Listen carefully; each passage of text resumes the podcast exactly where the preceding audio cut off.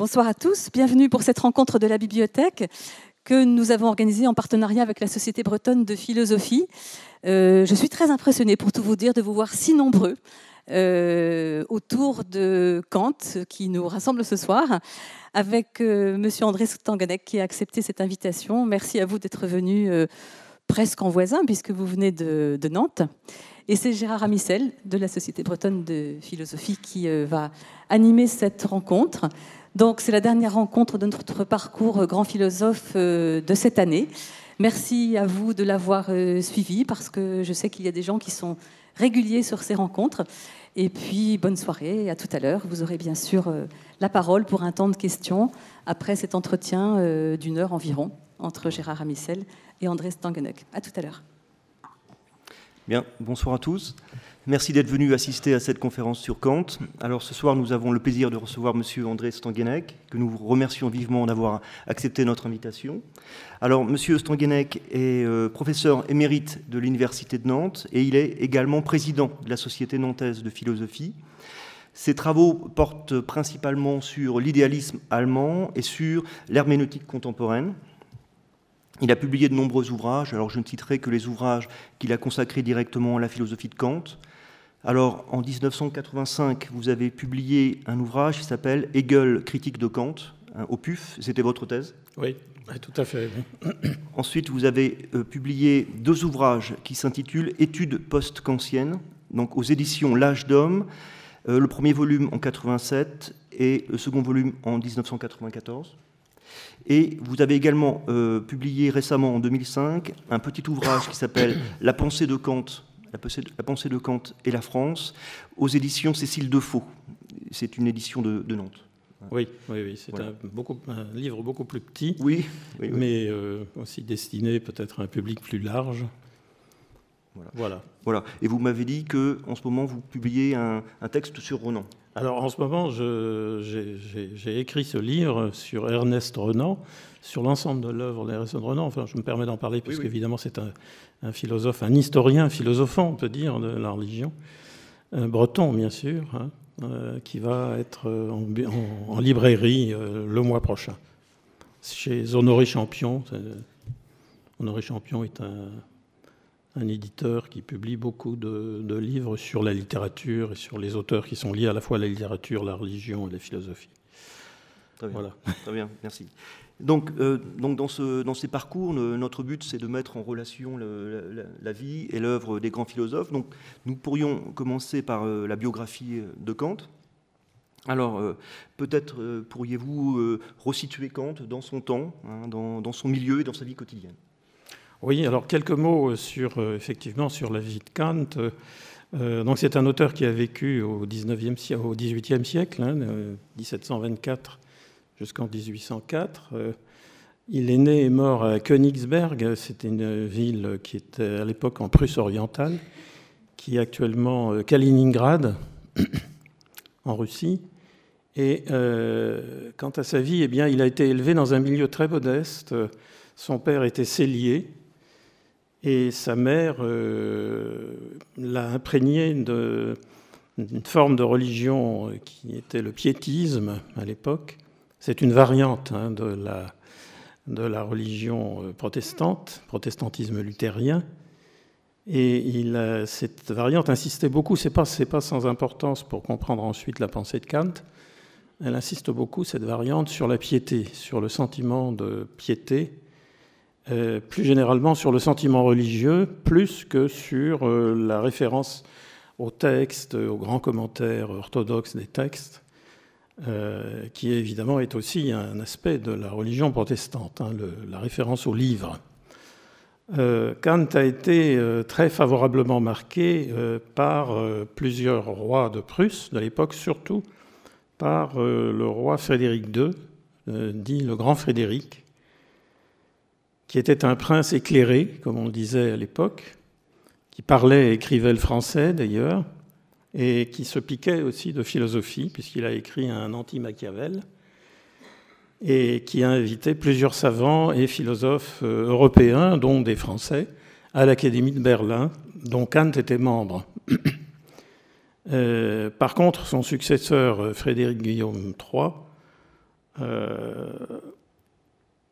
qui a régné jusqu'en 1797, Kant était alors très âgé, n'avait pas cette ouverture d'esprit, cette conception libérale des rapports entre la politique et la philosophie, et il avait rétabli, lui, alors une, censure assez dure, puisque Kant lui-même a été l'objet de cette censure, notamment dans ses écrits, pour ses écrits sur la religion. On aura peut-être l'occasion d'ailleurs d'en parler. En effet, hein, on verra que Kant euh, voulait fonder la morale, enfin du moins il estimait que le fondement même de la morale était indépendant euh, de toute euh, autorité préétablie de caractère religieux, et il allait jusqu'à dire que le Christ n'était pas l'incarnation de Dieu, mais un, homme particulièrement agréable à Dieu du point de vue moral, ce qui évidemment était, considéré par la censure de l'époque comme euh, quelque chose donc de scandaleux. Mais je viens de parler de Renan, et vous savez sans doute aussi que Ernest Renan avait à peu près a été, a été également censuré d'ailleurs pour son opinion concernant Jésus, puisque c'était l'auteur de la fameuse vie de Jésus. Et euh, il a énoncé à peu près les mêmes thèses. Il connaissait très bien d'ailleurs la philosophie de Kant. Euh, dans sa leçon inaugurale au Collège de France en 1852, il a eu l'affirmation suivante euh, Jésus est un homme moralement agréable à Dieu. Vous voyez que la formule est tout à fait semblable à celle de Kant, ce qui a été considéré aussi comme scandaleux. Bien, donc euh, Kant était professeur mais, Oui, il était professeur. Euh, alors il enseignait la philosophie, mais je crois qu'il n'a pas enseigné que la philosophie. Non, il n'a pas enseigné que la philosophie. Il a fait toute sa carrière, effectivement, comme, euh, comme professeur, comme enseignant. Donc il a non seulement enseigné la philosophie, plus précisément sa philosophie, bien sûr, hein, sa philosophie critique. On va revenir d'ailleurs sur cette, ce terme de critique qui est très important pour lui, mais aussi d'autres matières, toutes sortes de matières scientifiques euh, mathématiques et même anthropologiques. Hein. Euh, et même la géographie, par exemple, qui était la géographie est un de ses cours euh, qu'il a donné le plus, long, le plus longtemps. alors, il savait évidemment la physique de Newton, hein, qui était la grande référence des physiciens de à l'époque, hein, et il, a considéré cette physique newtonienne, ça c'est très important pour comprendre aussi les conditions de son travail philosophique, euh, comme étant euh, le, modèle le, plus satisfaisant hein, de, la rationalité scientifique à l'époque. Alors il a été aussi bibliothécaire, hein, il a été bibliothécaire de la, à la cour de Königsberg, de la, bibliothèque royale, ce qui lui permettait, ce qui n'était pas toujours facile hein, euh, à l'époque, d'avoir beaucoup d'informations, beaucoup de documents et de faire venir des journaux, notamment des journaux de France, puisqu'il s'intéressait très près aux événements français, notamment bien sûr à la, Révolution française dont il, était contemporain. Euh, voilà. Donc euh, il avait une vie aussi très réglée, mais on pourra peut-être y revenir tout à l'heure. C'est quelque chose qu'on retient. Oui, oui, donc effectivement, souvent on se moque de Kant un petit peu euh, en disant qu'il a une vie très réglée, et donc il y a certaines anecdotes à propos de sa vie. Donc pouvez-vous nous rappeler ces, ces anecdotes? Oui, alors il faut effectivement, il faut rappeler d'abord que physiquement c'était un homme de très petite taille, euh, de santé très fragile aussi, hein, et qui s'est imposé, puisqu'il a vécu finalement très longtemps, hein, par rapport à la longévité moyenne de l'époque, c'était tout à fait peu ordinaire. Hein. Euh, il s'est imposé un régime euh, très strict de vie, et il a, toujours considéré que sa longévité était l'effet justement de cette discipline de vie personnelle. Alors, il a mené une vie de célibataire d'ailleurs, mais effectivement, très rigoureusement réglé dans le temps. Il avait un emploi du temps, un horaire euh, très très strict. Il se levait très tôt, chaque, jour à 5 heures du matin, et euh, se couchait à 10 heures. Et il travaillait toute la matinée, tous les jours de sa vie, ce qui évidemment explique qu'il ait pu produire cette œuvre considérable en volume. Hein. Euh, il travaillait jusqu'en début d'après-midi et il faisait donc son repas, un repas assez long, hein, mais il invitait toujours euh, à son repas, comme il était célibataire, mais c'était quelqu'un d'extrêmement sociable quand même, et il invitait très régulièrement des gens à sa table. Hein. Et euh, c'était un, un homme euh, qui avait effectivement beaucoup de sens de l'humour, qui, pratiquait beaucoup la plaisanterie, on peut dire. Hein. Alors, quant à cette vie réglée, je faudrait peut-être aussi revenir sur euh, les anecdotes auxquelles vous faisiez allusion tout à l'heure. Hein. C'est-à-dire que euh, les, habitants de Königsberg euh, réglaient en quelque sorte leur montre sur l'itinéraire de Kant. Et quand il sortait faire sa promenade après manger, très régulièrement, quand on le voyait avec sa canne de jonc hein, et son chapeau, on disait Ah, il était l'heure, Kant passe à tel endroit, c'est qu'il était l'heure, etc. Et puis euh, un jour, alors, ça a été complètement troublé parce qu'il a voulu avoir des nouvelles de la Révolution française. Il a aussi voulu avoir des nouvelles de, euh, de la, comment dirais-je, de la publication de Rousseau parce qu'il adorait Rousseau et il lisait de très près Rousseau puisqu'il connaissait le français. Et pour avoir plus vite euh, le contrat social, les milles, euh, il a complètement bousculé son, son, itinéraire. Et du coup, aussi, les gens étaient un peu bousculés eux-mêmes en disant Tiens, professeur Kant, qu'est-ce qui lui arrive? Le voilà qui, court euh, pour avoir des nouvelles. Il est évident aussi, moi je reviens à quelque chose un peu plus sérieux, c'est que la France était au centre de la vie culturelle à l'époque hein, de, de l'Europe. Hein. On peut dire que euh, L'Allemagne elle-même, on disait l'Allemagne, c'est l'Allemagne française, vous voyez, à l'époque, ce qui peut paraître curieux quand même. Hein. Mais c'est vrai que l'Allemagne était à la mode, non seulement du point de vue intellectuel, tous les grands philosophes euh, français étaient lus de très près, étaient écoutés, et on répandait leur, leur doctrine, Rousseau, Voltaire, Buffon, etc. Et Kant admirait beaucoup ces philosophes. Il a eu donc aussi des, bien sûr des élèves hein, très, très célèbres comme le euh, Herder, hein, le, poète, et aussi Schiller, hein, un peu plus indirectement. Voilà. Donc euh, c'était quelqu'un qui, avait donc un rayonnement. Il ne faut pas l'imaginer comme enfermé dans une tour d'ivoire. C'était pas du tout cela. En fait, il était très sociable en fait. Bien, donc voilà, on, a fait un petit peu le tour euh, euh, de la vie hein, de Kant très rapidement, donc on peut aborder sa philosophie. Alors, comme on a peu de temps, on va peut-être laisser tomber ses, premières œuvres qui ne sont pas très importantes et on va attaquer directement donc ses œuvres les, plus importantes. Or, son œuvre, sa, première grande œuvre, c'est la critique de la raison pure. Critique de la raison pure qui paraît en 1781 alors que Kant a 57 euh, à l'époque, 57 ans, c'est déjà âgé. Donc, alors, donc, il faudrait que vous nous expliquiez pourquoi Kant a attendu si longtemps pour euh, développer sa grande philosophie. Et donc, la, formule que, que, les gens connaissent peut-être, c'est la formule suivant laquelle Kant dit lui-même que c'est sa lecture de Hume qui l'a réveillé de son sommeil dogmatique. alors, pouvez-vous nous expliquer ça? Alors, en effet, euh, il a poursuivi une carrière universitaire euh, marquée par vraiment une très lente et très longue maturation de sa pensée personnelle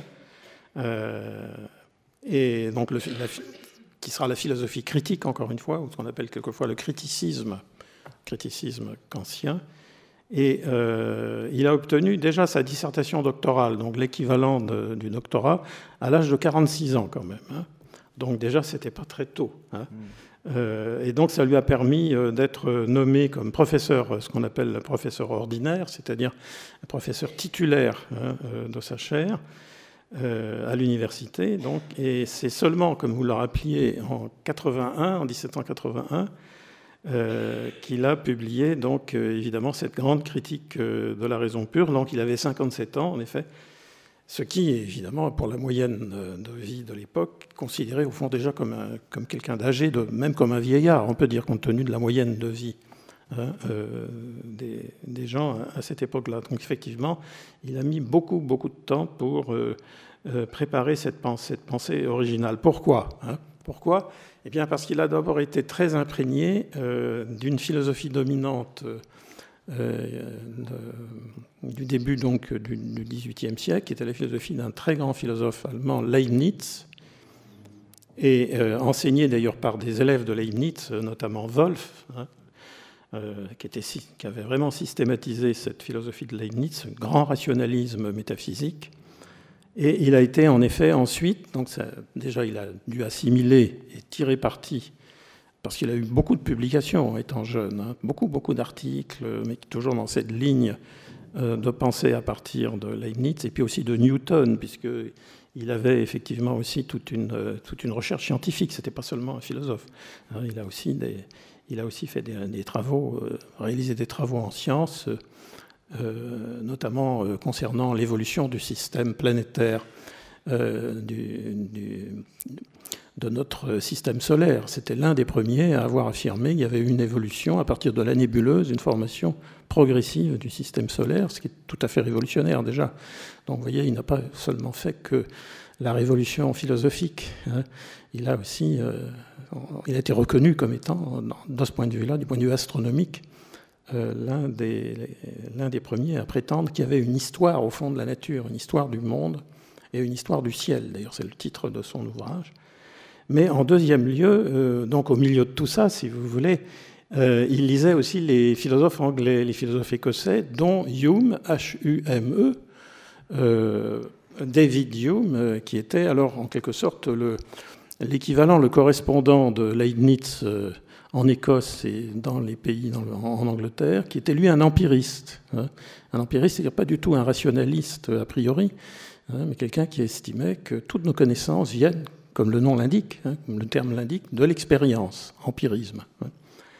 Et ce philosophe critiquait justement la possibilité de construire une métaphysique rationnelle pure, comme le voulaient les Leibniziens en Europe.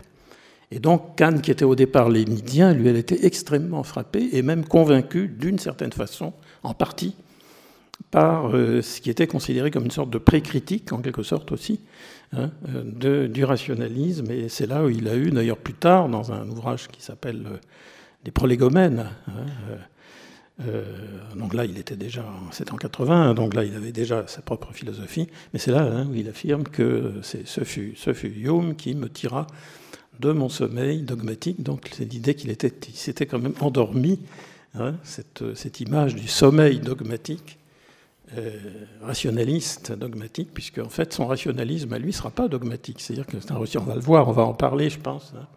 Hein, c'est un rationalisme qui ne prétend pas qu'on puisse démontrer l'existence de Dieu, l'immortalité de l'âme, comme le faisaient les grands métaphysiciens du passé. Hein.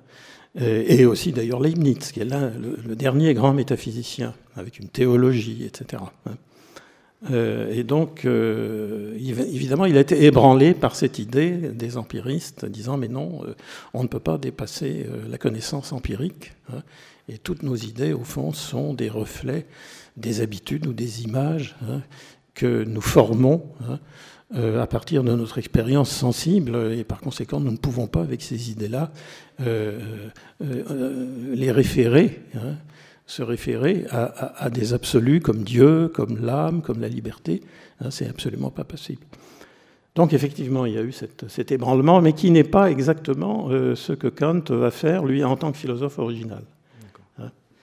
Donc les, grands textes de, Kant, ce sont des, critiques. Donc il y a trois critiques. Ça, critique de la raison pure, raison pratique et la critique de la faculté du juger. Donc il faudrait que vous nous expliquiez ce, concept de critique. Oui, alors effectivement, donc là on passe à, vraiment aux premiers grands ouvrages euh, originaux de Kant, hein, évidemment avec toute cette révolution qu'il va apporter.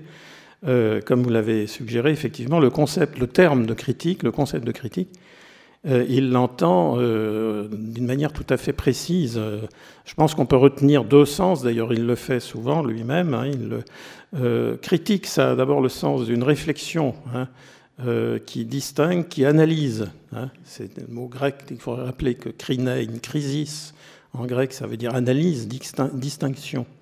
Donc il s'agit de distinguer clairement nos idées en tant que ces idées conditionnent la possibilité justement euh, de, euh, de l'expérience. Hein. Mais ces idées, et c'est là, parce qu'on pourrait penser que là, alors il reprend Hume, mais pas du tout en fait. Et c'est là où il est tout à fait original. Ces idées conditionnent bien la possibilité de l'expérience, mais justement, elles ne sont pas euh, formées à partir de l'expérience. Ce sont ce qu'on appelle des a priori. Hein. Cette conception qui est, devenue maintenant assez banalisée. Hein. Mais ces a priori, ce sont des idées, ce ne sont même pas des idées innées, parce que les idées innées, euh, au sens technique du terme, c'était les idées que les cartésiens, on parlait tout à l'heure de Leibniz, chez Descartes déjà, qui est le grand promoteur de l'innéisme, les idées innées sont des idées que nous avons dans notre âme, euh, mais qui sont données par Dieu en fait. Hein. Nous, innés, nous naissons avec ces idées, parce que nous sommes des créatures finalement de Dieu. Hein. Et euh, par conséquent, il y a un, présupposé, vous voyez, théologique dans cette idée d'inné. Hein, c'est une bonne nature que Dieu nous a donnée. Alors pour Kant, l'a priori, c'est pas ça. L'a priori, c'est une forme de l'entendement humain. Il y a aussi une forme, des formes de la sensibilité, hein, mais c'est essentiellement une forme de l'entendement humain euh, qui, est propre à l'homme et que l'homme construit de façon autonome, de façon indépendante. Il a, il a bien sûr en lui, mais elles sont de fait des formes seulement humaines. Alors évidemment, la critique consiste à, quoi Alors? Eh bien, la critique consiste à justement à, à, à démontrer l'existence de ces formes comme étant a priori, comme étant indépendantes de l'expérience, non seulement de l'expérience, hein, mais elles précèdent l'expérience. Par exemple, l'idée de cause, le concept de cause, hein, pour Kant, quand je viens au-devant euh, de l'expérience, au-devant du monde sensible, j'ai déjà dans mon entendement une exigence logique de cause, de causalité, de recherche causale. Et c'est tout entendement humain est fait ainsi. Hein. Et cette idée ne dérive pas de l'expérience, au contraire, c'est elle qui me permet de construire des expériences scientifiques hein, qui, qui, soient, qui soient rigoureuses, c'est-à-dire qui soient universelles et nécessaires. Parce que euh, pour Hume, euh, ces idées, notamment l'idée de cause, sur laquelle il avait beaucoup travaillé, n'étaient qu'une habitude sans véritable nécessité logique. Donc ce que Kant fait, il, montre qu'il y a une autonomie purement logique, hein, euh, hein, c'est ça au fond, hein, de l'entendement humain. Quoi. Et ça, c'est une idée moderne tout à fait révolutionnaire, puisque la plupart des, des philosophes vont ensuite admettre euh, cette idée-là. Donc il va établir une table, il va classer ces catégories, la cause, la substance, l'interaction, toutes ces catégories, d'ailleurs, vous le remarquerez sans doute, qui se retrouvent dans la physique de Newton, l'interaction notamment. Euh, alors ça, c'est le premier sens de la notion de critique, donc c'est de remonter de l'expérience, c'est un sens analytique, donc on remonte de l'expérience à ce qui conditionne logiquement cette possibilité. Ça, c'est la démarche critique.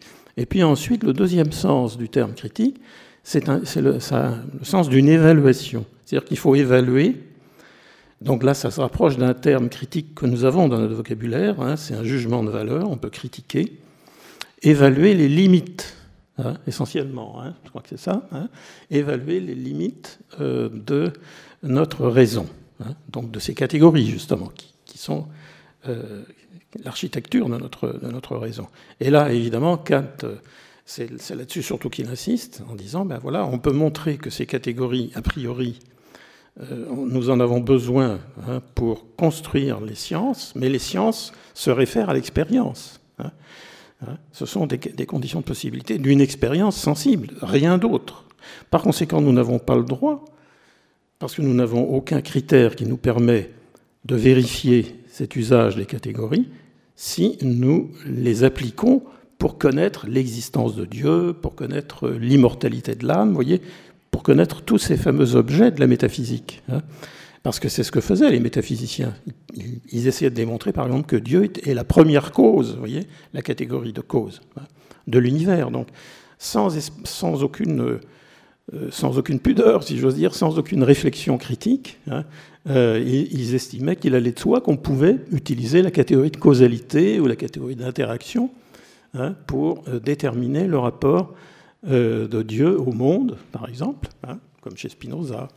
Hein. Et euh, par conséquent, c'est là que Kant met en quelque sorte un coup de barre en disant mais non, ces catégories sont faites, ce sont les catégories de l'esprit humain, elles sont faites pour les sciences, et on ne peut pas démontrer. Hein. Donc du coup, il y a une évaluation dans cette critique, c'est l'autre face de la critique, vous voyez.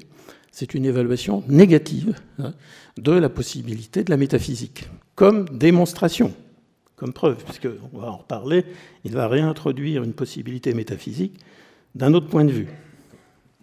Voilà, je ne sais pas si j'ai été clair. Si, si, si, si.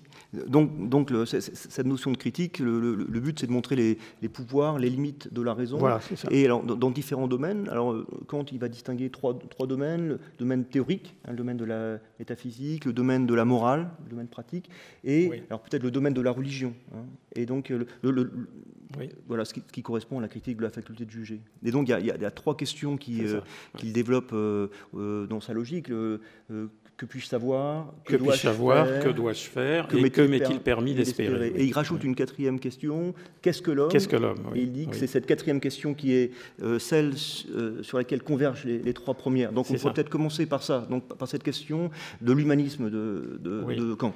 Alors, euh, oui, enfin, quand même, quelques mots, sur, le, quelques mots sur ces questions. Vous voyez, ces questions, elles ont une forme très personnelle. Hein. vous remarquerez, que puis-je savoir?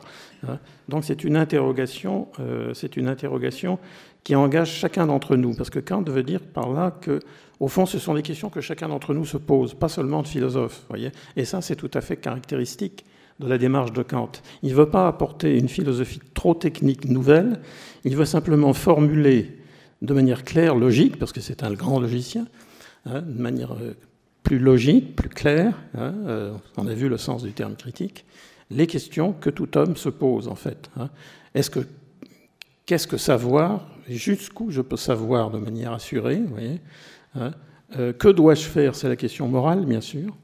Est-ce que je peux formuler clairement, là, à nouveau, le contenu euh, de mes devoirs, ce qu'on appelle la loi morale? Est-ce qu'il y a un impératif moral euh, auquel tout homme peut, accéder hein. Et puis, qu'est-ce qui m'est permis d'espérer au-delà euh, de la morale, mais dans le prolongement, hein, pour Kant de la morale hein Est-ce que je peux espérer que le progrès moral, puisque c'est un thème très important pour Kant, si je crois en la morale, eh bien, je dois croire, dans la possibilité de progresser dans, le bien de surmonter donc les échecs, de surmonter euh, tout ce qui entrave hein, le développement de la vertu, par exemple, hein, eh bien, euh, est-ce que je peux aller jusqu'à admettre que ce progrès est favorisé par l'existence d'un créateur moral hein, de l'univers? Donc, vous voyez que là, la question de, Dieu revient, mais elle revient dans un contexte tout à fait original, qui est un contexte euh, beaucoup plus proche des interrogations de l'homme, donc comme vous l'avez dit, effectivement, d'un humanisme pratique, d'un humanisme éthique.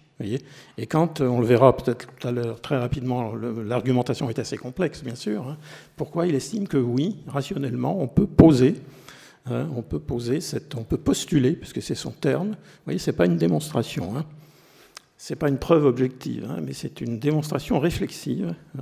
On doit être amené finalement à, croire, à postuler qu'il euh, y, a un Dieu, hein, il, y a, un Dieu moral, créateur de, l'univers. on va revenir sur l'argumentation sur peut-être un peu plus tard, oui. parce qu'il y a aussi cette troisième critique. Ça, c'était la deuxième critique, en fait. c'est ce qu'on appelle la critique de la raison pratique, c'est-à-dire moralement pratique.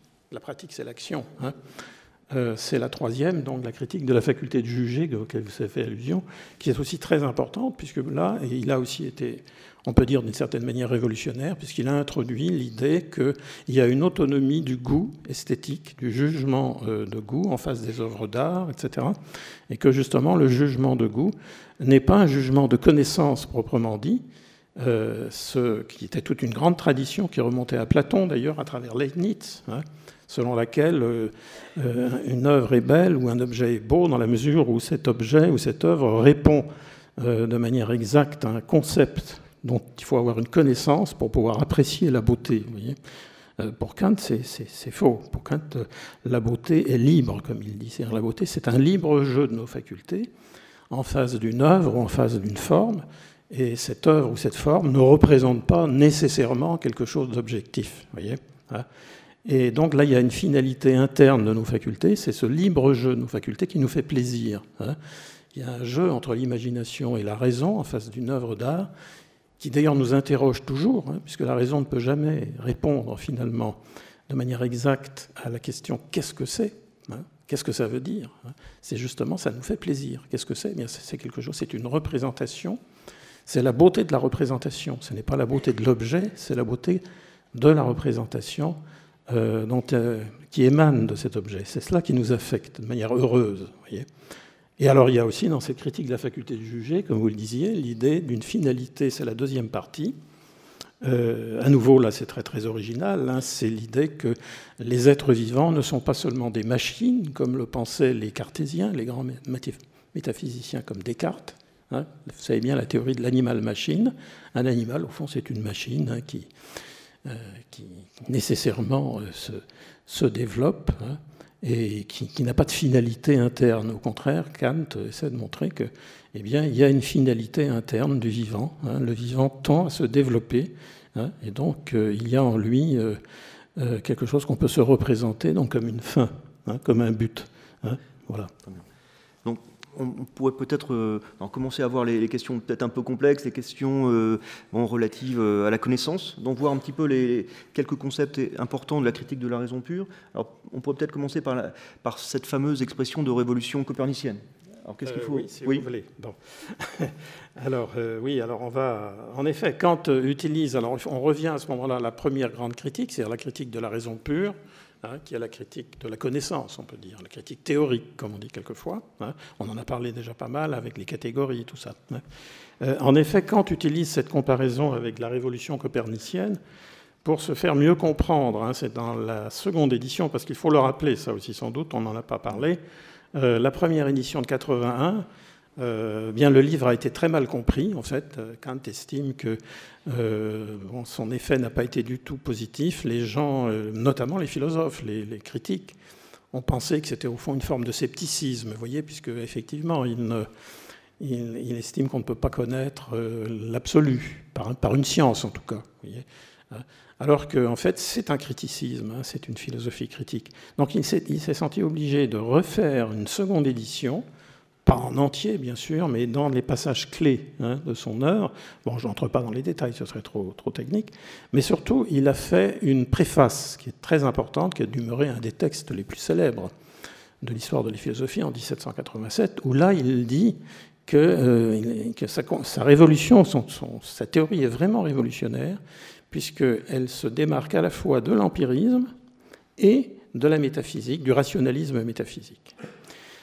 Et que par conséquent, il y a une autonomie, encore une fois, de, l'esprit, une autonomie a priori de l'esprit à laquelle personne n'avait jamais pensé auparavant. Et il compare alors cette révolution théorique à la révolution de Copernic. La révolution copernicienne, euh, de même que Copernic, vous savez, c'était donc euh, un astronome, bien sûr, hein, qui avait euh, considéré que, au lieu de faire considérer que le, comment dirais-je, la Terre tourne autour du Soleil. Hein. Euh, pardon, que, le Soleil tourne autour de la Terre, excusez-moi, il va faire l'inverse en fait. euh, donc ce qu'on appelle le géocentrisme, hein, qui était une théorie très ancienne en fait, qui remontait à l'Antiquité. Hein. Et évidemment, c'est l'apparence que l'on a de voir que le Soleil se déplace et que nous sommes, nous, euh, un élément fixe. Eh bien, euh, Copernic a révolutionné tout cela en parce que ça, cette, hypothèse ne permettait pas de comprendre les mouvements des étoiles, les mouvements du ciel, en fait. Hein. Il y avait beaucoup de choses qui demeuraient incompréhensibles dans cette perspective. Donc il a inversé ce schéma, hein, et pour lui, donc, ce sont les planètes, euh, euh, les étoiles qui tournent autour du Soleil, qui est une référence fixe. Hein. C'est ce qu'on appelle l'héliocentrisme. C'est le Soleil, Hélios, qui est le centre, en fait. Alors Kant dit, au fond, euh, euh, ben, au fond moi, c'est ce que je fais aussi dans mon domaine, hein. euh, c'est-à-dire que selon cette hypothèse qu'il appelle une hypothèse transcendantale, alors on va revenir sur le terme peut-être, parce que c'est quand même un terme important, on ne peut pas éliminer tous les, tous les termes techniques. Hein. Selon son hypothèse critique, si vous voulez, notre connaissance et les objets tournent autour de nos a priori. Hein. Autrefois, dans les métaphysiques passées, on pensait que nos connaissances, nos représentations, voyez, étaient déterminées par des objets. Hein. alors que, en fait, Kant essaie de montrer que ces objets, c'était des objets absolus, hein, des absolus divins, ou des objets d'expérience, mais qui étaient absolutisés. Hein. et Kant estime qu'au contraire, il faut inverser ce schéma, et c'est ce qu'il a essayé de faire, c'est que euh, notre connaissance des objets euh, sont projetés par notre esprit. Et notre esprit, non, vous voyez, c'est au fond comme un soleil, comme chez Copernic. Hein, c'est autour du soleil que gravitent les astres, hein, c'est autour du soleil de la connaissance, c'est l'esprit humain qui projette sa lumière et qui fait que les objets gravitent de manière régulière, parce qu'il y a aussi ça dans la comparaison, les lois, hein, les lois du mouvement euh, autour de lui. Donc voilà la fameuse révolution euh, copernicienne, hein, puisque, encore une fois, c'est loi de notre esprit qui impose un certain nombre de propriétés aux objets, c'est évidemment tout à fait paradoxal. Hein. On a plutôt tendance à être euh, objectiviste, je dirais, hein, quand on n'y réfléchit pas trop. On pense qu'au fond, nos connaissances sont des reflets ou des effets des objets. Eh bien, Kant montre que pour l'essentiel, non. Si on veut vraiment comprendre les propriétés indubitable de nos connaissances, c'est-à-dire des sciences, eh bien, il faut faire l'inverse. Alors tout ne vient pas de l'esprit, bien sûr, il hein, faut le dire aussi, hein, parce qu'il y a des données empiriques, bien sûr, hein, qui sont... la matière même de la connaissance n'est pas produite par nous, c'est une matière au fond physiologique, nos sensations. Mais les formes logiques, les formes nécessaires et universelles, nous les projetons en fait. Hein. Nous, introduisons une cohérence, voyez, même dans l'espace et dans le temps. Nous organisons à partir de notre esprit les rapports d'espace et de temps. Donc voilà à peu près. Hein, D'accord. Donc alors, euh, euh, pouvez-vous nous expliquer certains grands concepts de, donc, de cette critique de la raison pure? Par exemple, le concept d'idéalisme, d'idéalisme transcendantal, la, fameuse distinction entre la chose en soi, les phénomènes. Donc voilà, est-ce que vous pouvez nous donner un aperçu euh, plus simple possible Oui, d'ailleurs, bah, oui, je comprends bien le sens de la question, puisqu'en fait, on vient d'aborder un petit peu le thème de l'idéalisme. Vous y avez sans doute pensé. Hein, oui. Hein, puisque en fait, on passe d'une certaine forme de réalisme objectif à une forme d'idéalisme, puisque nos idées, ce sont nos idées qui au fond déterminent hein, les propriétés, enfin du moins les propriétés essentielles euh, des objets qui nous entourent. Alors l'idéalisme de Kant, alors je, je reviens sur ce terme, il le nomme transcendantal. Pourquoi? Pas transcendant. Il hein. faut, tout de suite faire une différence entre transcendantal et transcendant, c'est très important, puisque Kant fait lui-même la différence. Et transcendant, ce qui dépasse la possibilité de l'expérience. Hein. Ça, c'est facile à comprendre. Et transcendant, c'est à la fois ce qui est extérieur, complètement extérieur, et supérieur à euh, nos connaissances, à notre expérience. Par exemple, dans une certaine manière de penser Dieu, on peut penser que Dieu est un transcendant absolu, que c'est le premier transcendant. Or, comme on ne peut pas connaître Dieu par démonstration chez Kant, les catégories ne s'appliquent pas à Dieu, on ne peut sûrement pas dire que son idéalisme est transcendant. Donc il critique, au contraire, hein, euh, de manière négative, il critique l'usage transcendant hein, de ces catégories. Mais il admet euh, ce qu'il appelle le transcendantal. C'est-à-dire le transcendantal, c'est quoi? Ce n'est pas du tout mystérieux, c'est l'a priori, si vous voulez, ce sont ce sont les caractères a priori de nos représentations, mais en tant qu'elles rendent possible la forme de l'expérience. Vous voyez, c'est ça le transcendantal. C'est une fonction, au fond, hein, c'est la fonction de l'a priori. Et évidemment, euh, cette fonction donc fonde, euh, justifie une certaine forme d'idéalisme. C'est pas du tout un idéalisme absolu, vous voyez, puisque encore une fois, il y a dans la réalité objective tout un ensemble de matières, tout un ensemble de données que nous ne produisons pas. Hein ce n'est pas la, pensée qui produit le monde. Ce n'est pas du tout ça, en fait. Hein. Mais nous produisons les formes cohérentes. Nous avons en nous des exigences euh, de forme, nous avons en nous des, anticipations formelles, des anticipations logiques que nous cherchons à vérifier à travers l'expérience. Mais c'est nous qui avons la démarche, en fait. Hein. C'est ça, si je le dis de manière un petit peu, un simplifiée. Hein.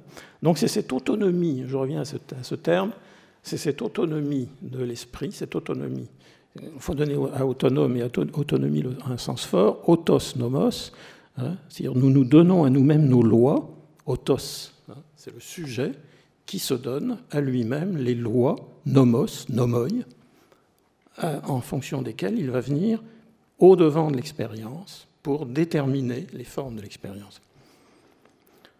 Et, donc il y a une certaine forme, bien sûr, de subjectivité, hein, bien sûr, comme vous le disiez tout à l'heure.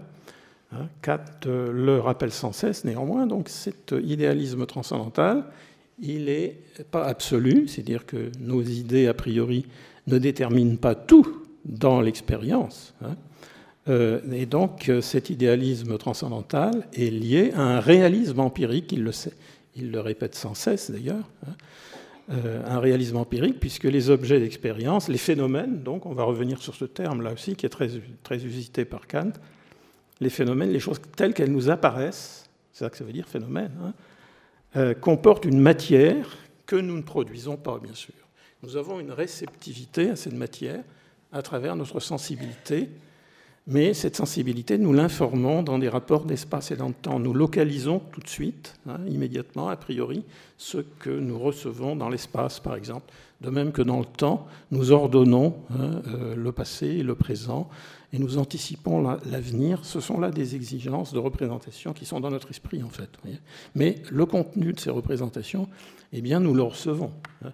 Euh, nous le recevons, donc, et là, il y a une dimension de réalité, donc de réalisme, voyez, empirique. Voyez hein. donc Kant, évidemment, voyez, il essaie de combiner en fait les deux traditions hein, si je reviens un petit peu, la tradition des rationalistes, mais qui était vraiment beaucoup trop dogmatique, et la, tradition empiriste.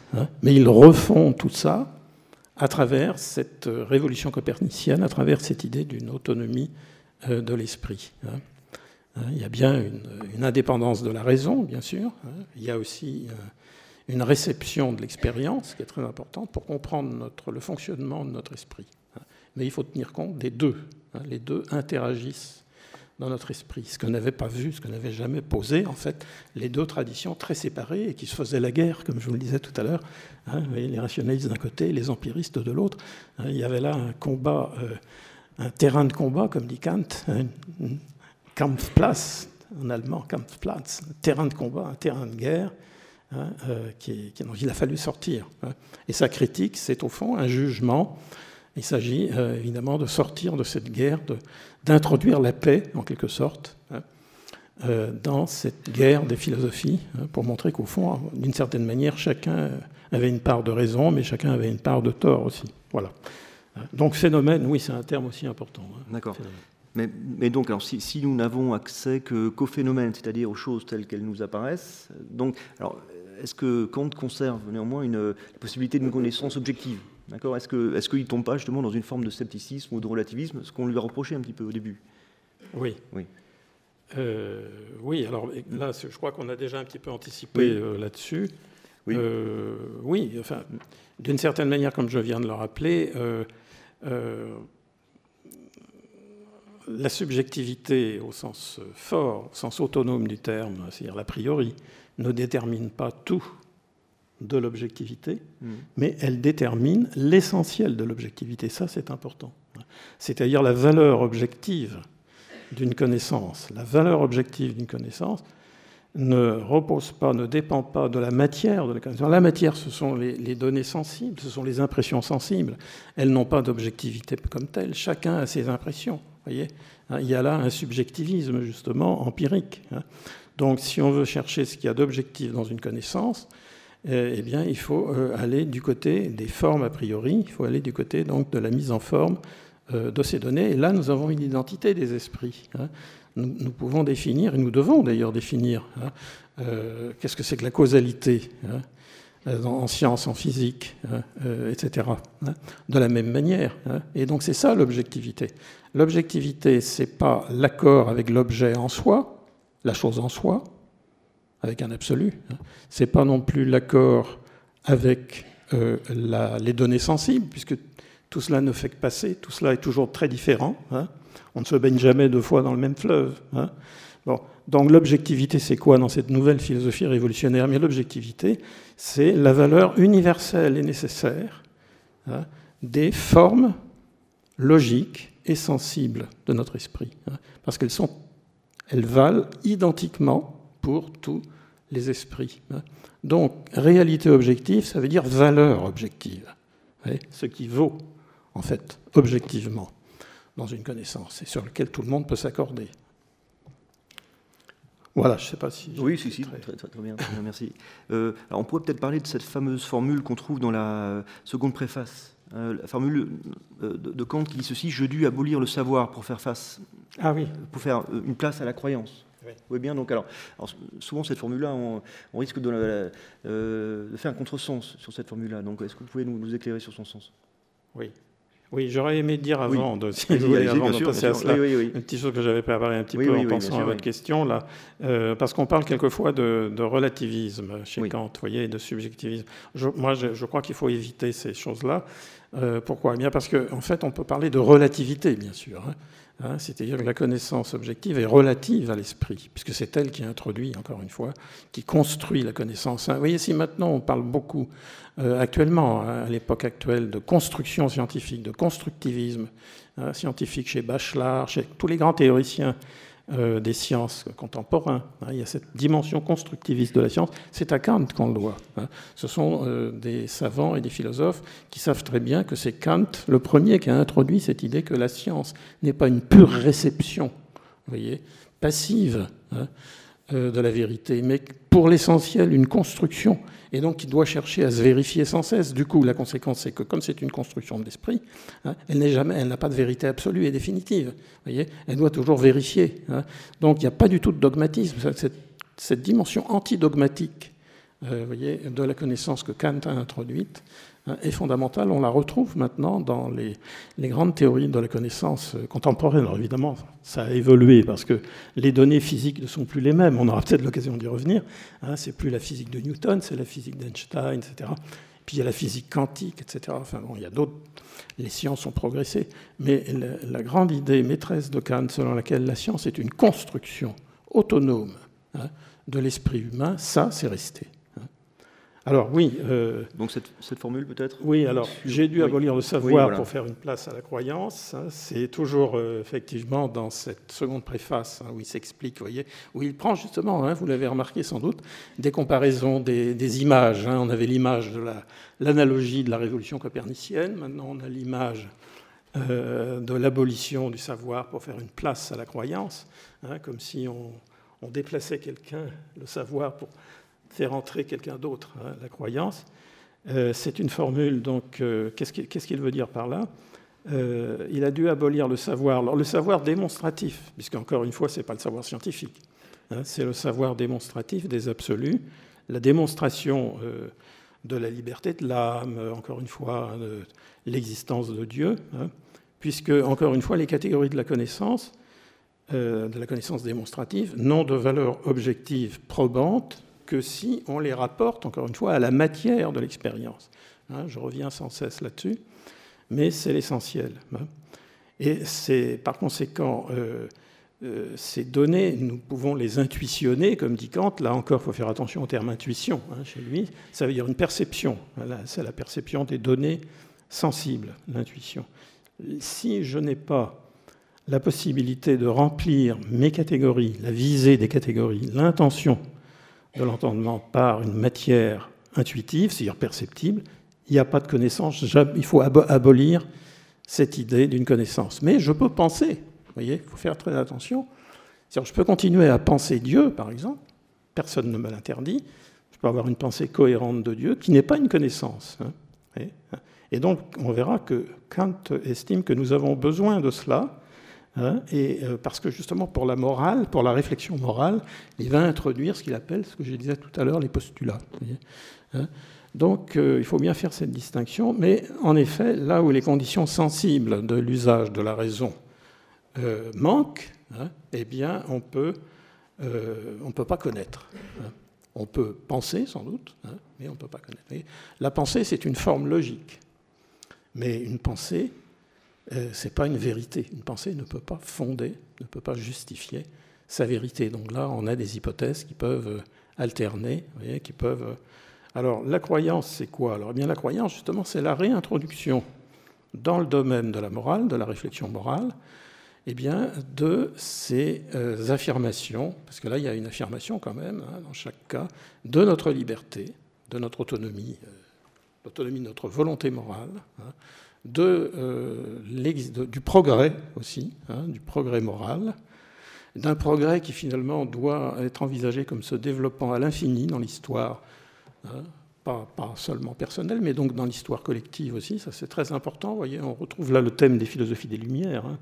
Il faut pouvoir éclairer euh, les hommes, les amener à se critiquer, à s'améliorer comme ça à l'infini.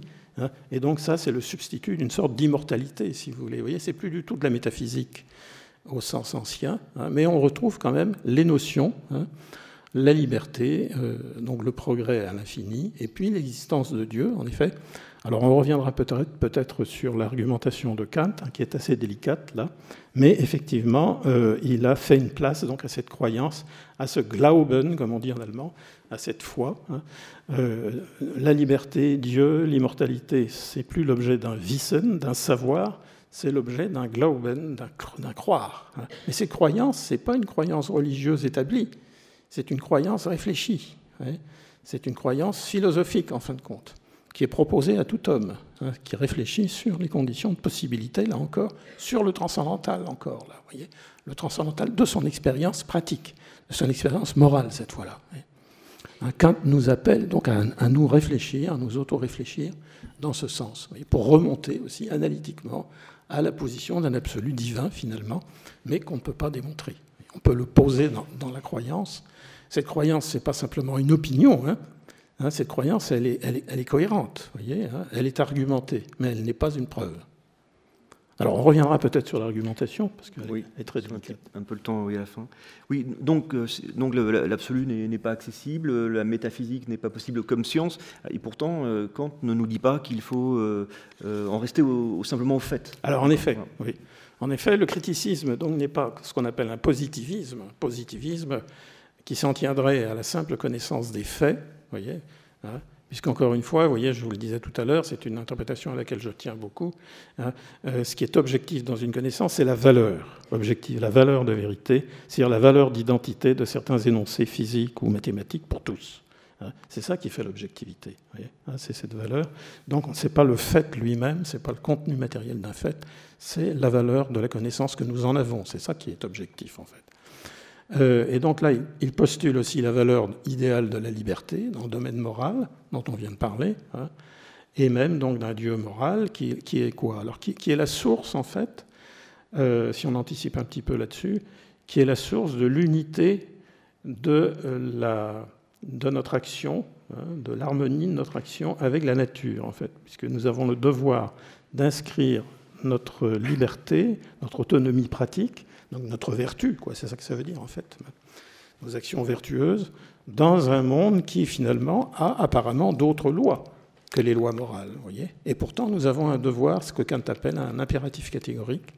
Hein, c'est ce qui nous rend dignes de notre humanité, c'est que nous devons travailler sans cesse à introduire, à étendre par l'éducation aussi, hein, euh, par l'engagement politique, juridique, etc à étendre donc cette valeur de l'universalité, de l'autonomie humaine, et euh, a priori, nous n'avons pas, nous n'avons pas affaire à deux mondes identiques. Voyez le monde de la science, la nature, est indifférente. Même souvent, la plupart du temps, c'est un obstacle.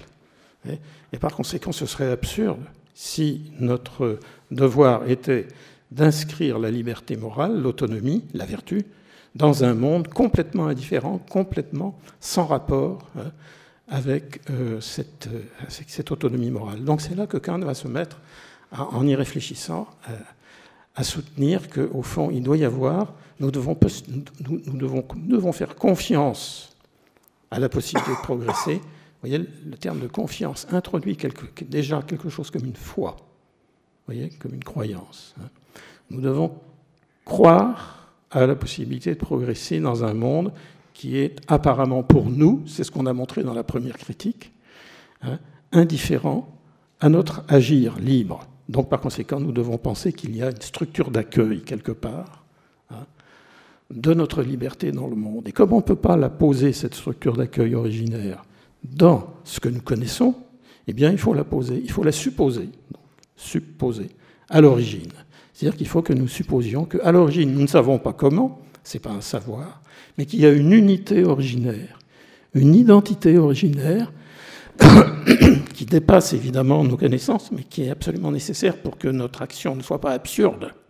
Parce que Kant n'est pas un philosophe de l'absurde, c'est pas Camus.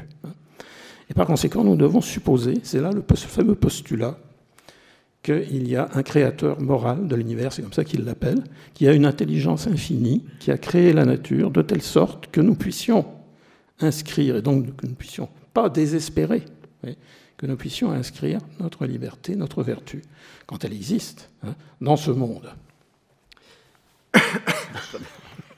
Peut-être tous les deux à boire un café tout de suite. Alors, donc, on peut peut-être passer maintenant aux, questions morales. Donc, euh, la question que dois-je faire? Donc, pouvez-vous nous, présenter, alors peut-être euh, rapidement, les, euh, grandes, les grandes lignes de la, de la conception morale kantienne? Oui, parce qu'en fait, là, on vient d'anticiper sur le. On revient sur cette seconde critique qui est la critique morale, la critique de la raison morale, la raison pratique. Euh, ce, qu'on vient de, ce dont on vient de parler, c'est du postulat qui est à la fin de la critique, en fait. Or, euh, là, ce sont les conséquences ultimes voyez, de notre progressivité morale. Mais au début, au début de cette critique, c'est la, position justement analytique hein, de la, règle morale Hein, vous voyez, parce que dans, dans, la théorie morale, en général d'ailleurs dans les théories morales des philosophes, il y a toujours deux parties. La théorie des règles, les règles et devoirs, si vous voulez. Hein. en quoi consistent nos devoirs? Comment justifier telle ou telle forme de devoir, telle ou telle forme de vertu Et puis il y a ensuite la théorie des fins, la théorie des buts. Une fois qu'on a ces règles, on va agir, mais on n'agit pas sans représenter un but, sans représenter un but. Et là, on se heurte à la dimension de la réalité hein, dans laquelle on va inscrire, voyez, des actions conformes euh, qui sont déterminées, disons, par des règles. Voyez, hein. Donc là, c'est la question de la finalité ultime, ce qu'on appelle quelquefois le souverain bien avec Kant, le but final de notre action. Là, on a parlé d'un progrès, par exemple d'un progrès de l'espèce humaine chez Kant. Hein. On va en reparler d'ailleurs dans la philosophie de l'histoire. c'est un philosophe du progrès, c'est un progressiste entre guillemets, si vous voulez. Hein. Bon, mais ce progressiste, progressisme n'est pas athée. Ça, c'est un point fondamental. Hein. Alors oui, euh, que dois-je faire? Eh bien, pour Kant, justement, euh, on ne sera pas surpris de euh, retrouver là, cette, dans cette conception des règles, le fameux a priori. C'est-à-dire que pour Kant, euh, nous avons des a priori, c'est-à-dire des formes rationnelles indépendantes de l'expérience et qui mettent en forme l'expérience, rappelez-vous, qui ont une fonction transcendantale, non seulement dans nos connaissances, mais en morale aussi. C'est-à-dire que hein, euh, notre conscience morale, c'est la conscience euh, que nous avons d'être déterminés hein, par une règle impérative, qui est même absolument impérative, c'est ce qu'il appelle l'impératif catégorique, hein, c'est de nous conformer en être digne de la raison, hein, en être moralement digne euh, d'être nommé raisonnable, c'est-à-dire d'entrer, vous voyez, donc c'est assez simple en fin de compte, euh, d'entrer dans la perspective de la mise en forme, donc a priori là aussi, hein, euh, nous avons ce respect, du moins Kant le prétend, si nous y réfléchissons, nous avons en nous un sentiment moral qui est le sentiment du respect, lorsque nous nous représentons la dignité de l'homme en tant qu'agent moral, eh bien, nous, avons ce sentiment de respect qui nous élève, hein, euh, qui nous élève donc dans notre, dans notre esprit. Mais c'est pas tout. Ce respect, c'est, un respect pour, un, pour une morale, pour une raison pratique. Nous devons, nous devons nous donner des règles pour, dans l'action, être à la hauteur, voyez, de ce à quoi nous prétendons, de ce à quoi nous nous représentons de ce respect que nous avons pour nous-mêmes. Autrement, ça reste quelque chose d'intérieur, ça reste finalement stérile. Hein. Euh, donc voilà le point essentiel. Hein. Alors comment faire pour... Euh, alors là, on entre un petit peu dans le détail des critères de la moralité. Eh bien Kant dit, au fond, c'est assez simple aussi, là. Hein. Euh, c'est cette manière, c'est cette, ce critère de l'universalité, en fait. Voyez C'est le caractère universel. tu dois absolument introduire dans tes actions la forme de la rationalité, donc, hein, à la manière d'une loi de la nature, dit Kant, à la manière. Hein. Hein, c'est un, un, équivalent. Vous voyez qu'il y a vraiment un parallélisme entre la critique théorique et la critique pratique. Mais seulement cette nature, tu dois la construire, là. C'est pas la même chose. C'est pas toi qui la projettes. Tu, la, tu la construis, tu la réalises, puisque c'est toi-même, en fait, cette, nature humaine.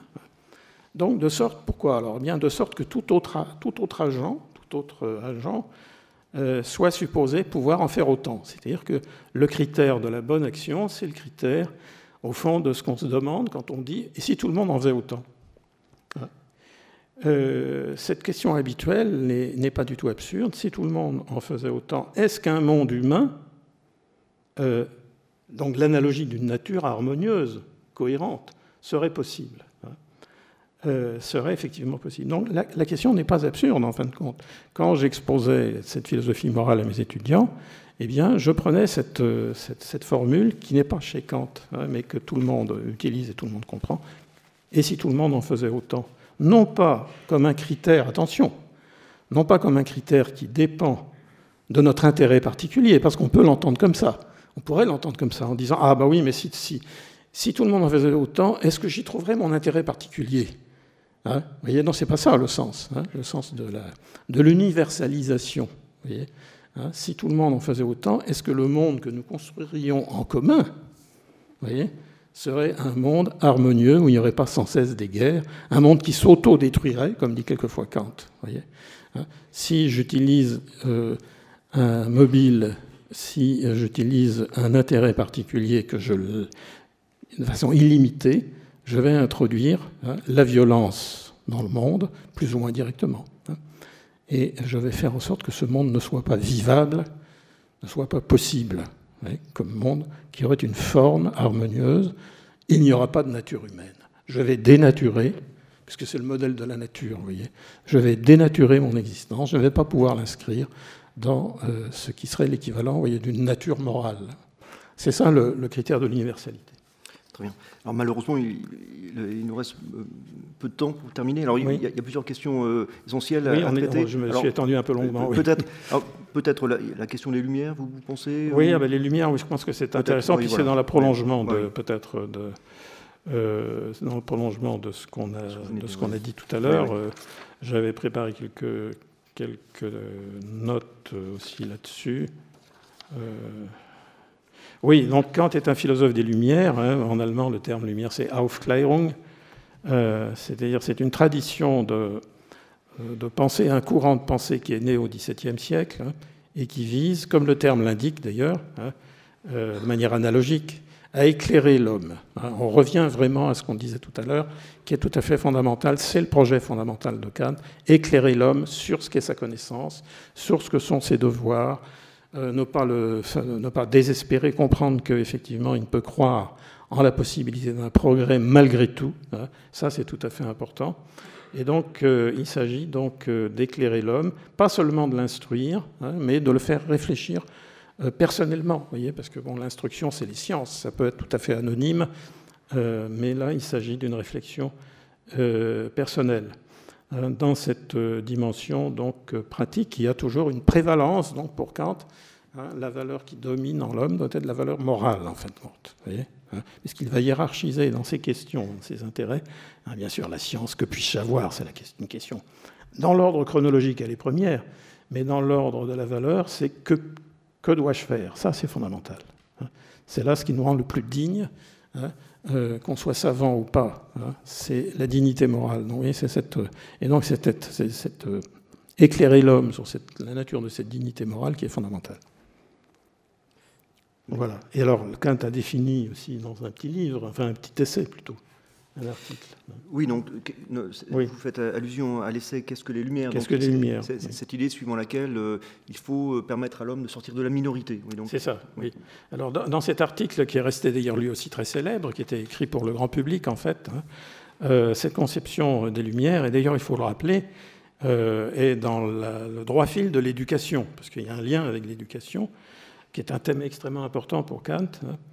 Euh, le processus des Lumières consiste au fond à aider l'homme à sortir progressivement, d'ailleurs dans le terme allemand c'est mieux marqué. Hein. Euh, Aufklärung c'est un processus d'éclaircissement progressif, hein. à, éclairer, donc à le faire sortir de sa minorité.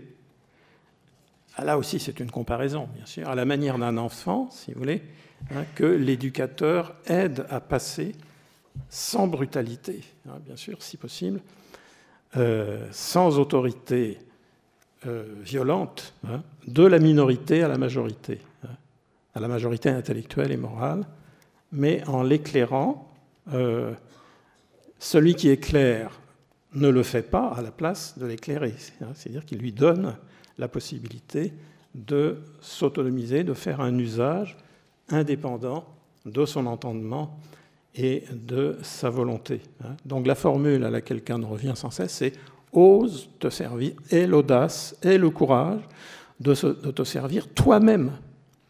En fin de compte, après tout ce que j'ai appris, tout ce que je t'ai appris, tout ce que je t'ai montré, tout ce que j'ai appelé en toi de réflexion, ose enfin penser par toi-même, par toi-même. Hein. Donc ça, c'est tout à fait important, parce que non seulement cela a une importance dans l'éducation personnelle d'un enfant, hein, etc., mais aussi dans les lumières collectives des hommes. Il faut les éclairer, les hommes, hein, les adultes, hein, sur leurs intérêts, sur leurs droits, surtout sur leurs droits. Hein. Et euh, par conséquent, euh, Kant là nous dit que dans de nombreux domaines, il y a, des tuteurs qui se proposent, euh, qui ne demandent pas mieux que de penser pour les autres hommes, voyez, à la place d'eux. Et ils les maintiennent dans cette espèce de minorité en les empêchant de penser par eux-mêmes, de prendre conscience de leurs propres intérêts, et éventuellement de se révolter, bien sûr, hein, contre les, injustices. Donc, notamment dans le domaine politique et dans le domaine religieux, Kant insiste bien sur hein, cette idée que l'homme doit pouvoir prendre en main, prendre en charge lui-même hein, son destin. Et là, on débouche bien sûr sur des aspects, sur des perspectives politiques, sur la conception républicaine de l'État, etc., l'influence de Rousseau, puisque évidemment c'est dans le droit fil de Rousseau aussi que Kant lisait beaucoup Rousseau. Je vous les ai dit, vous tout à l'heure au début de l'entretien. Hein, euh, c'est un lecteur passionné de Rousseau. Donc là, il a repris en grande partie les idées de Rousseau sur l'éducation et sur les Lumières. D'accord. Donc vous avez peut-être un petit peu de temps pour, pour lire deux, deux, trois, deux, trois choses concernant justement le rapport de Kant euh, euh, à la Révolution française. Et on terminera peut-être sur ces questions-là. parce que je, vois les. Euh, oui, alors je viens de parler de Rousseau et du contrat social, donc indirectement. Donc Kant a lu le contrat social de Rousseau et il a construit, à partir de ses lectures, il a reconstruit une conception républicaine de l'État. Hein, républicaine de l'État, avec quelques différences par rapport à Rousseau, puisque Rousseau, lui, estimait, savez bien, que la volonté générale du peuple ne devait pas pouvoir se représenter, que, euh, en fait, c'est ce qu'on appelle une démocratie directe, qui serait l'idéal, mais évidemment, euh, c'est pas viable. Hein, on ne peut pas, évidemment, euh, ne pas agir sans élire de représentants. Donc, chez Kant, il y a bien cette idée d'une république représentative avec la tripartition des pouvoirs, enfin quelque chose de très neuf pour l'époque. Il ne faut pas oublier qu'on est à la fin du XVIIIe. Hein. Bon, et tout ça va ensuite s'instaurer, et tout ça va passer dans la pratique euh, des politiques au XIXe siècle, avec l'avènement vraiment des grandes républiques, notamment en France. Hein. Euh, mais euh, oui, sur la Révolution française, alors puisque Kant était très soucieux de suivre ces événements, il a posé un jugement qui n'est pas très simple en fait dans la doctrine du droit. Euh, la Révolution. D'un côté, donc formellement, il y a deux aspects dans son appréciation. Là aussi, vous voyez, c'est la critique, l'évaluation. Hein, euh, formellement, formellement, pour lui, il n'y a pas de droit à la Révolution. Kant est très précis de ce point de vue-là. Il y a une logique du droit, euh, puisqu'on se posait la question hein, de savoir. Elle était même posée à l'université. C'était un exercice. Est-ce qu'on peut parler d'un droit de révolution hein eh bien, stricto sensu, selon Kant, non. La révolution, si elle est radicale, c'est le passage provisoire, provisoire bien sûr, hein, à un État où l'ancien droit est aboli en attente d'une nouvelle juridiction. Donc c'est un État de non-droit, si vous voulez, je résume. Pendant la Révolution, il n'y a pas de droit. Donc ce serait absurde, logiquement, de, dire qu'il y a un droit ou non-droit. Hein. Donc voilà, il écarte cette idée. Hein. Euh, vous voyez, c'est le logicien là qui parle. Et par ailleurs, alors, euh, l'autre aspect de ce jugement négatif, ce sont les violences, ce qu'il juge absolument inadmissibles, ce sont les violences révolutionnaires qui sont le plus souvent horriblement passionnelles et moralement condamnables et juridiquement qu'il estime inutiles, notamment le régicide hein, de Louis XVI euh, en 93, hein, qu'il a condamné euh, avec la plus grande fermeté. Il y a un passage dans, sa philosophie du droit où il condamne le, régicide. Pourtant, ça c'est donc l'aspect négatif, si vous voulez, l'aspect à la fois logique et en même temps euh, la, critique des violences révolutionnaires. Mais d'un autre côté, lorsqu'il s'agit, et là puisqu'il s'agissait en l'occurrence d'une révolution qui faisait passer d'un régime monarchique, despotique, à un régime, à un régime républicain, il applaudit il applaudit l'idée, il applaudit le contenu, hein, puisqu'il est conforme à ce qu'il entend par un État juste du point de vue juridico-politique. Et donc, euh, comme ça a été donc, le cas en France, le contenu du nouveau régime, au moins du, point de vue de la Constitution en tout cas, hein, euh, euh, est beaucoup plus conforme au concept juridique qu'il a élaboré que l'ancien. Et donc Kant applaudit la révolution quant à ses fins, on peut dire, voyez, quant au contenu de la finalité, mais il la condamne quant aux moyens qu'elle a mis en œuvre, hein, euh, qu'il déplore bien sûr. Hein. Mais là encore, le caractère résolument condamné hein, du supplice infligé à Louis XVI, on pourrait y revenir, est pour lui vraiment un signe d'une aberration, d'une passion aberrante tout à fait profonde. Alors on peut ajouter à cela, et je crois que ça va dans le sens des lumières dont on parlait tout à l'heure, que euh, si euh, on peut en tirer un éclaircissement à donner aux monarques, aux despotes de l'Europe à l'époque. C'est ce qu'il a d'ailleurs tendu à faire. Vous voyez, euh, on parlait tout à l'heure du grand Frédéric avec Frédéric II, qui était hein, justement qui était un monarque éclairé, en leur disant, je, je résume si vous voulez, si vous ne voulez pas avoir une révolution comme les Français, une révolution sur les bras avec les horreurs de la terreur de 93 et le risque de régicide, faites donc une réforme.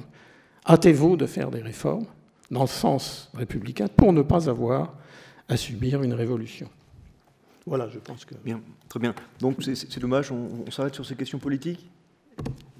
C'est dommage. Oui, oui, il vaut mieux laisser un petit peu le, temps au public de, poser ces questions, parce que je crois qu'il va y avoir des questions. Bon, merci beaucoup. ça contribuera.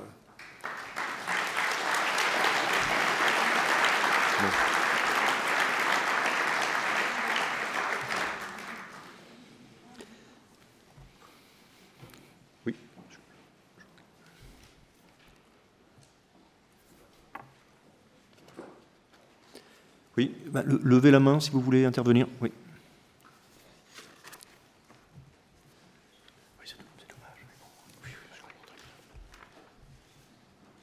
Euh, la question que j'avais à poser, c'était euh, à propos des formes a priori euh, et indépendantes et de, par rapport à notre expérience, qui font former à peu près le socle de ce que vous nous avez parlé ce soir. Et euh, la question va être un peu bateau, mais c'est euh, à propos de l'expérience, euh, notamment du temps, la place que donne Kant. J'aimerais savoir la place que donne Kant à, l'influence de la civilisation ou le socio-historique par rapport à la formation de ces, de ces formes a priori de notre expérience. C'est-à-dire, par exemple, je pense à l'appréhension du temps. Euh, qui peut être, euh, qui a été très différente. Euh, je pense à Aristote qui ne se voyait pas forcément postérieur à la guerre de Troie, et notre perception du temps qui est plutôt celle d'une ligne par rapport à celle d'un grec qui serait plutôt celle d'un cycle. Oui. Alors, en fait, je pense qu'il y a deux choses dans votre question. Il y a la question du temps, du, temps de la connaissance, c'est-à-dire du temps, du temps physique et mathématique, qui est une forme de la connaissance scientifique. Et puis il y a la question, l'autre aspect, c'est la question du temps historique, hein, qui est un petit peu euh, différente. Euh, je crois qu'il ne faut pas mêler les deux, parce que euh, pour Kant, les formes a priori de notre, esprit, de notre esprit ne sont pas des résultats historiques. Hein, ne sont pas les résultats d'une prise de, conscience historique. Ça, ce sont des a priori. Bon, on peut critiquer sa théorie. Hein, je veux dire, on peut ne pas être d'accord. Et puis surtout, on peut estimer qu'il y a une genèse des a priori. Enfin, on entrerait là dans des que l'esprit humain n'a pas une conscience immédiate, voyez, de l'a priori, qu'il le forme peu à peu, même s'il est a priori, voyez. Hein. Donc effectivement, euh, c'est d'ailleurs des choses qu'ont introduites ses disciples, je pense à Hegel, à Fichte, etc., et même d'une certaine manière à la phénoménologie, hein, où il y a effectivement euh, une genèse de l'a priori. Alors pour ce qui est de l'histoire, par contre, euh, bah là, on n'en a pas parlé, mais effectivement, pour Kant, on a parlé un peu du progrès quand même. Hein. il y a une forme de progressivité historique très importante. Euh, Kant est un philosophe qui, dans, plusieurs articles, hein, notamment dans un article sur l'histoire universelle, pense qu'il y, a un progrès juridique hein, euh, de l'espèce humaine et que nous, devons, c'est un aspect aussi des Lumières, nous devons être conscients, donc d'où l'importance d'enseigner l'histoire. Hein.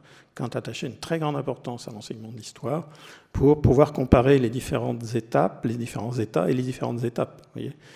Mais c'est effectivement euh, un philosophe du progrès. Donc, euh, la forme cyclique, non, il en parle bien sûr, hein, mais pour lui, euh, euh, c'est évidemment quelque chose qui relève plutôt du mythe hein, que de, la raison. Donc pour lui, il y a effectivement un progrès linéaire. Je ne sais pas si je réponds. Bien, d'autres questions, oui.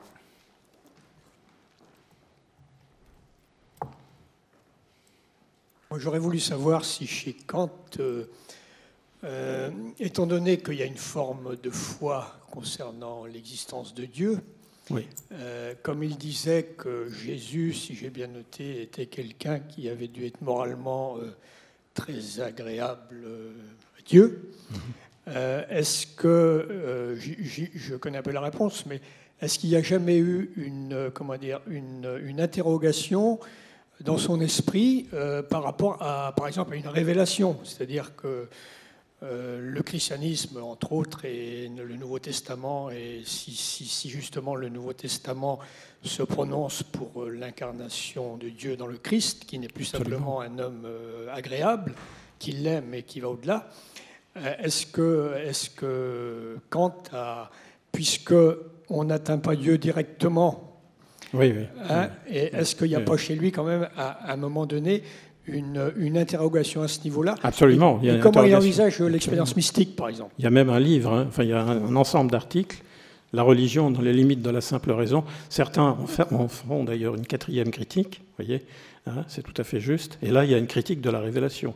Il y a une analyse de la révélation. Kahn connaissait très bien tous les, non seulement les textes bibliques, il les cite, il les, décortique. Mais vous voyez ce qu'il fait, en fait, on revient à ce que vous disiez, c'est-à-dire que pour lui, il fait une analyse morale. Hein. Euh, le Christ. Euh, euh, c'est un, on va pas dire un héros moral, hein, c'est un peu ce que disait aussi Ernest Renan, mais il critique la, la, révélation. Donc les paroles du Christ, il les entend plutôt euh, comme une sorte de, comment dirais-je, d'accommodement à, l'ignorance de son peuple et du milieu de l'époque, de son contexte. Voyez hein. et euh, il faut leur donner un sens, il ne faut pas leur donner un sens, euh, un sens littéral. Voyez hein. je suis l'envoyé, etc. Hein, mon père, etc. Donc il faut introduire là, on parlait tout à l'heure d'herméneutique, il faut introduire là deux sens. un sens qui est fait pour les fidèles les plus naïfs, si vous voulez, mais ce qui est essentiel, c'est l'énergie morale. Hein. c'est la, dignité morale à laquelle nous appelle le Christ. Et ça, c'est valable, c'est le sens universel, ça. Mais pour lui, non, non la révélation est critique. Il y a, des textes. Voilà, c'est ça.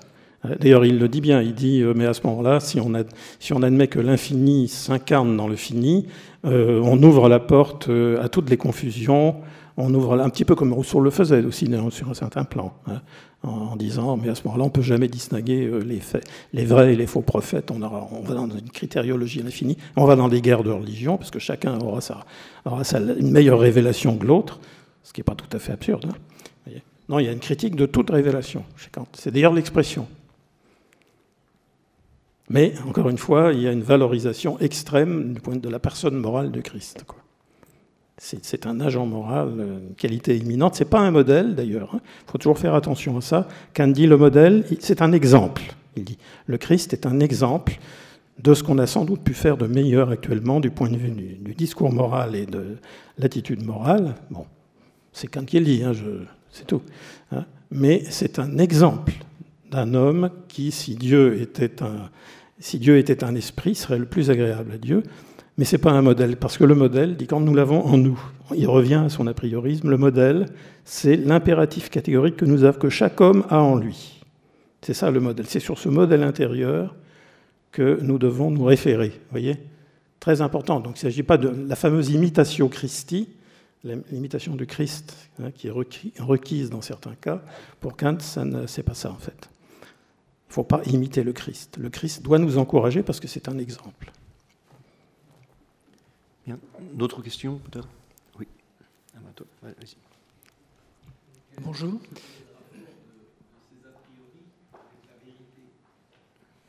Ah. Alors, excusez-nous, prenez le micro. Bah, Est-ce que euh, quel est le rapport entre ces formes a priori et la vérité? Euh, Oui. Est-ce que ce concept euh, existe dans la pensée de Kant? Oui, alors euh, je l'ai abordé peut-être sans doute trop rapidement tout à l'heure, hein, il me semble pourtant l'avoir euh, un petit peu esquissé.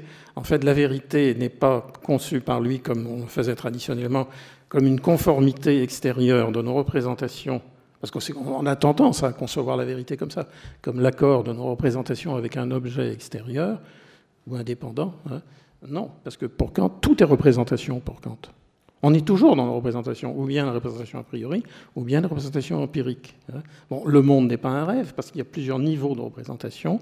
Il y a des représentations hétérogènes, la sensibilité, c'est pas l'entendement, etc. Hein.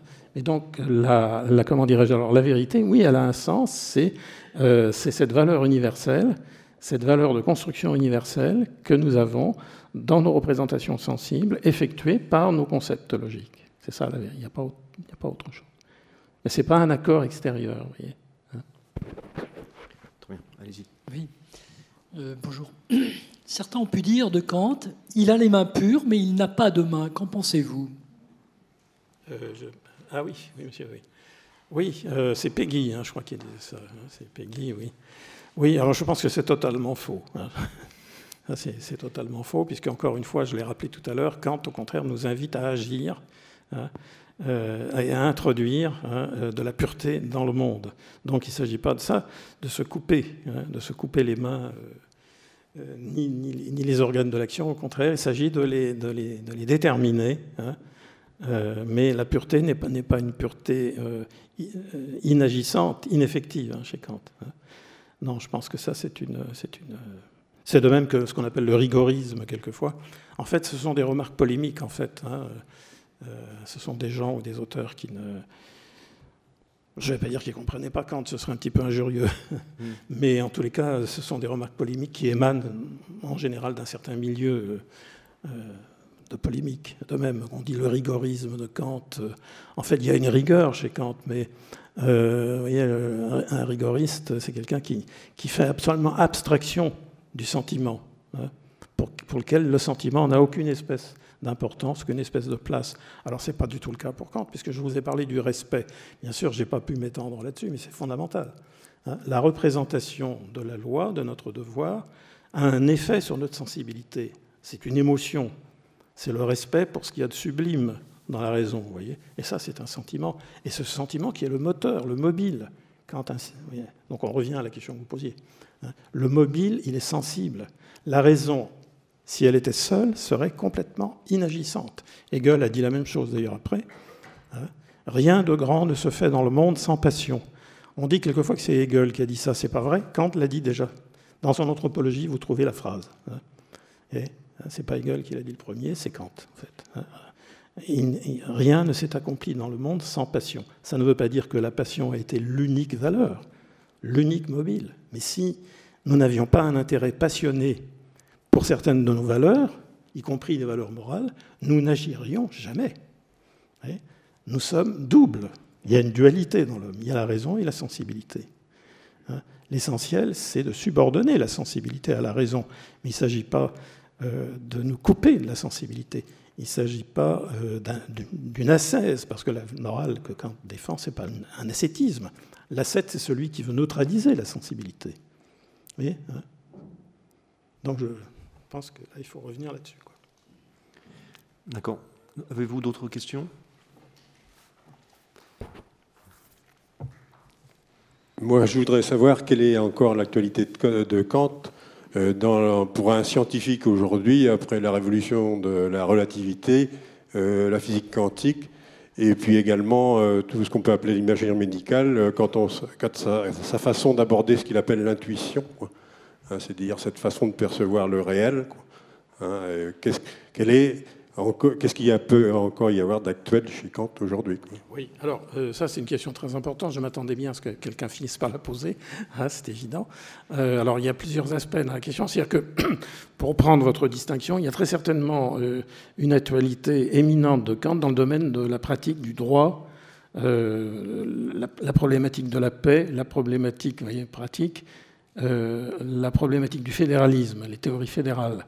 Kant est le premier à introduire l'idée que la paix dans le monde, ou du moins d'abord en Europe, ne, peut, pourra être introduite que s'il y a un minimum de fédération entre les États, ce qui était aussi une idée révolutionnaire pour l'époque. voyez. Hein. Donc là, la plupart des grands théoriciens politiques actuellement, pas seulement les praticiens des politiciens, mais les théoriciens réfléchissent autour. Ça ne veut pas dire qu'ils sont tous d'accord sur la forme à donner, sur le concept d'une société fédérale, mais le dépassement des États-nations, c'est-à-dire la nécessité de déléguer une part de la souveraineté nationale à un organisme métanational, ça, c'est tout à fait actuel. Et c'est ça que Kant introduisait. Donc vous voyez que de ce côté-là, oui, il y a une actualité. D'accord? Hein, Concernant la physique, alors là, c'est très différent. Concernant, euh, bien sûr, l'actualité scientifique, Kant est de son temps. Hein. Il est de son époque, donc je vous le disais, il se réfère essentiellement en mathématiques à Euclide et à l'algèbre de son époque, hein, et à, Newton, à la physique newtonienne. Alors, il est vrai que les données scientifiques euh, sur lesquelles nous réfléchissons maintenant sont très différentes. Hein. Vous avez fait allusion à la relativité einsteinienne. C'est clair que la conception qu'on a des rapports entre espace et temps dans la physique euh, d'Einstein, la physique relativiste, est très différente hein, euh, de ce que Kant en pensait. Et de ce point de vue-là, du point de vue du contenu euh, de ces idées, on ne peut pas dire vous voyez, que il est très difficile de ramener l'espace et le temps comme le faisait Kant, à des formes a priori de l'esprit. Hein. Il y a au contraire un réalisme, alors ce n'est pas le réalisme de Newton, mais il y a, on sait très bien qu'Einstein est très réaliste, très déterministe, hein, puisque l'espace et le temps ne sont que euh, des modes, enfin bon, leur relativité, c'est pas leur, le relativisme, la relativité au sujet comme chez Kant, hein, c'est leur relativité interne aux masses, à la vitesse, aux, données de l'énergie. L'énergie s'actualise, euh, elle se spatialise, elle se temporelle. Donc énergie, espace et temps sont trois aspects d'une même réalité. Je simplifie, hein. bon, si on veut. Donc, vous voyez, là, de ce point de vue-là, Kant n'est plus très actuel. C'est extrêmement difficile, du point de vue du contenu, euh, de la science, euh, de euh, se référer. Par contre, l'idée que j'ai rappelée aussi tout à l'heure, que toute science est une construction, de l'esprit humain, que nous avons des a priori, des exigences a priori indéracinables dans l'esprit humain et que nous construisons nos théories, ça, alors c'est tout à fait actuel. Hein, je répondrai ça plutôt. voyez Je ne sais pas si c'est suffisant, c'est un peu rapide. Bien. Avez-vous encore euh, quelques questions? Non? Bon, ben, très bien.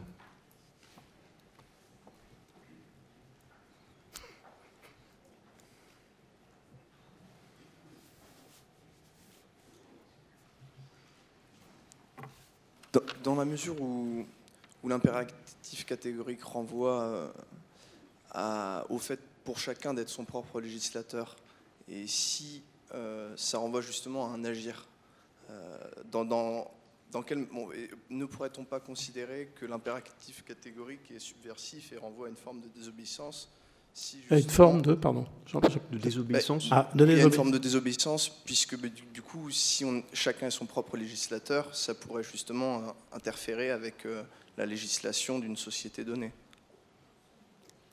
Euh, oui, alors il y a là aussi. Est-ce que, est que l'impératif catégorique n'a pas une portée subversive par rapport à une désobéissance? Enfin, pas, enfin du, du, fait que chacun est son propre législateur et par rapport à la législation oui, oui, dans laquelle cet individu oui, mais Il y a deux aspects dans votre question, effectivement, d'ailleurs vous venez de le rappeler. Euh, il, y a, il, y a, la relation de l'impératif catégorique euh, à la multiplicité des individus, et là on pourrait dire chacun a le sien. Quoi, hein. En fait, non, je pense que ce serait mal comprendre Kant, puisque là encore une fois, l'impératif porte sur une forme, a priori, universelle en fait. Hein, c'est la forme de la raison. Alors, la raison, elle est identique en tout homme. Certes, les appréhensions, les appréhensions et euh, les applications de la raison, évidemment, chacun a son contexte, si vous voulez. Hein. mais c'est un universalisme. La conception kantienne est universaliste.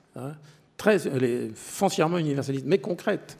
Là, à nouveau, il ne faut pas faire de contresens qui entraînerait des confusions et des critiques beaucoup trop faciles. Ce n'est pas abstrait, ce n'est pas un universalisme abstrait. Le moment de l'impératif catégorique, c'est le moment de la mise en place des règles. Maintenant, il est clair que ces règles, nous devons les appliquer dans des contextes qui varient, non seulement pour nous, entre individus, comme, individus, mais dans des contextes sociaux aussi. Hein. Donc, euh, il est clair que dans ce contexte social, deuxième aspect de votre question, hein, il peut y avoir évidemment un conflit. Hein, il peut y avoir un conflit entre ce que me commande moralement l'impératif et la façon dont, autour de moi, les règles sont appliquées. Hein, sont des règles qui peuvent être violentes, qui peuvent être euh, immorales, tout simplement. Hein. L'homme ne peut pas vivre sans règles. Hein, c'est clair. Alors, est-ce que Kant, on en vient bien sûr à cette idée, est-ce que Kant admet que dans ces cas-là, nous, devions nous révolter, nous devions... Euh, non, je ne pense pas. chez Kant, d'ailleurs, la question, on parlait tout à l'heure du droit de révolution. Euh, je ne pense pas. Je crois que pour Kant, euh, il le dit hein, dans certains textes, la critique doit passer d'abord par la protestation verbale, par le dialogue, voyez, hein. mais il ne s'agit jamais d'en venir aux mains, si vous voulez. Hein. On retrouve, le, Il n'y a pas de droit à la violence, si vous voulez. Il n'y a pas de droit à la violence révolutionnaire, à la révolte pour Kant. Et là, Kant retrouve un peu une position socratique, si vous voulez. Je ne sais pas si vous voyez, hein, chez Socrate, c'est un petit peu ce qu'il disait. Socrate disait, bon, euh, quand euh, je subis une injustice, euh, mon devoir en tant que philosophe, c'est de faire comprendre pourquoi et d'exhorter celui qui commet cette injustice à changer, de, à, l'éclairer au fond finalement hein, sur, sur ce qu'il est en train de faire. Hein. Mais je n'ai pas le droit de prendre sa place et d'agir pour lui, et encore moins d'agir contre lui. Il vaut mieux subir une injustice qu'en commettre une seconde. c'est ça à peu près la position. Bien, donc on pourrait peut-être. C'est pas passif, hein, vous voyez, c'est pas un conformisme, hein, parce qu'encore une fois, c'est une philosophie des Lumières. On peut critiquer très très vertement, très très durement, vous voyez, euh, le dogmatisme, l'autoritarisme, etc., l'exploitation, etc. Bien, on peut s'arrêter peut-être sur ces belles paroles? Bon, très bien. Merci à André Stanguenec. Merci à tous.